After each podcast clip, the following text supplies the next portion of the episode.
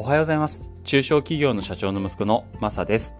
この放送は家業を継がないことを決めた僕のこれからの生き生き方探しや過去実際にしてきた体験などをお話ししています。特にこれから家業を継ごうと思っている方に、同じ境遇の方に聞いていただけたら嬉しいです。はい。えー、3月の27日土曜日、ー皆さんいかがお過ごしでしょうか？ごめんなさい、今日カミカミだ。すいません。えー、あいうえを頑張ります。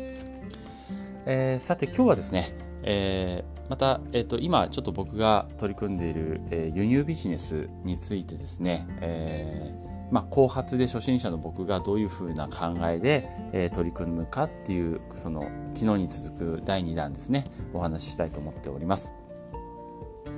えっとま、僕のその輸入ビジネスに対するその考え方、えー取り組み方っていうのはシンプルに2つあって、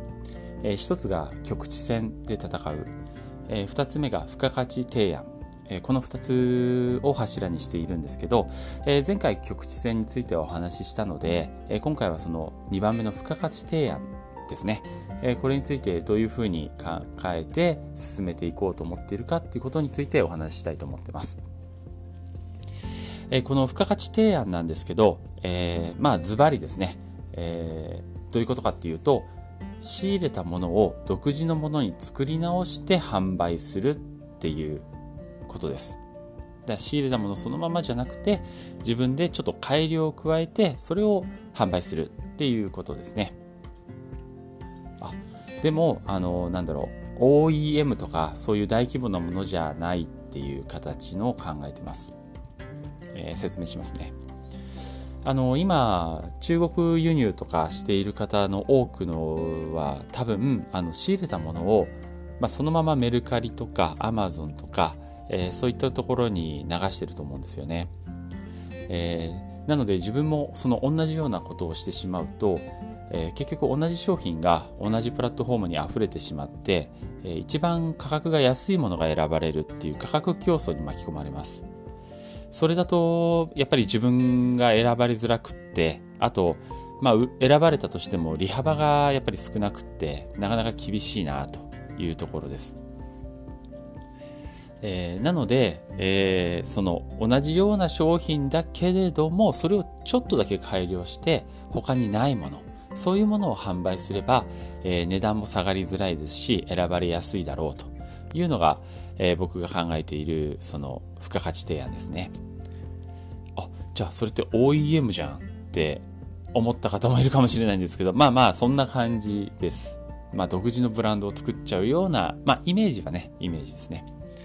ただあの OEM だとまあ確かに一部の慣れた人とか資本のある方はそういった独自ブランドを作ってまあ自分なりの改良を加えてそういう価格競争を避けている方多いと思うんですよね。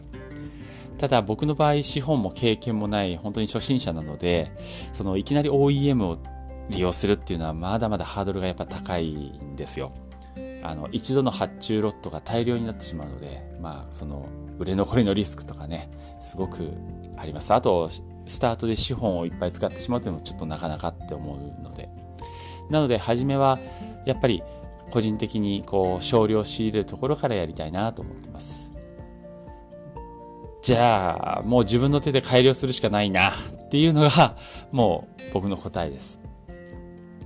えー、と具体的にどういうことかっていうと例えば今僕買い付けしている商品の中にあのダミーの防犯カメラっていうのがあるんですね。えー、とプラスチックでできていて、えーまあ、ちょっと画像がないんで説明しづらいんですけど、まあ、よく Amazon とかで売られてるんですよ CCD カメラみたいなそういう字が売ってあったりするやつですね。でこの商品、あのーまあ、Amazon とかでよく売られているので見てみると、あのー土台のところがねステーその土台のステーがねあのプラスチッなんですよね。だからあの取り付けの際に強く締めすぎると割れちゃうみたいなそういうちょっと文句のレビューとかがあったりするわけです。あと、まあ、他のレビューでは例えば屋外に設置するケースが防犯カメラって多いんですけど、えー経年劣化でこのステーがそのプラスチックの部分が硬くなってこうパキッと折れやすいと。何年か経つと折れやすいっていうのもなんかあったりあとは、えー、防犯上をステーがこうプラスチックだから簡単に折られてしまうので不安感があるみたいなそんなレビューが上がってました。それを見てあじゃあステーを金物に変えてその部分改良すれば他の商品よりも格段に良くなって値段も下げずにいけるんじゃない？っていうふうに僕は思ったんですね。なのでちょっと探したらやっぱりあのありました。えー、アルミのステー、ステーだけで売っているのがあったんですね。それもなんかすごく安かったです。何十円かなっていうぐらいですね。で、えー、っと、今回買い付け入れてるのはそのダミの、えー、プラスチックのステーのダミのカメラとそのアルミのステー買い付け入れてまして、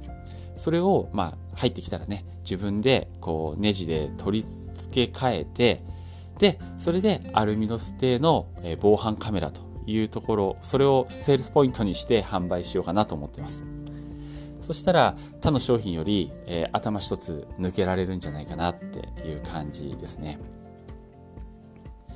で、実は実際にこれ、あの、アルミステーバージョンで販売してる人ももう Amazon とかにいるんですよ。ま、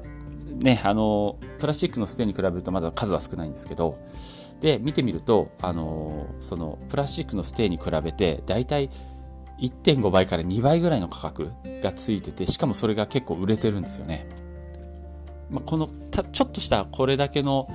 手の加え方で、まあ、全然値段も、あと売れ行きも変わるっていう、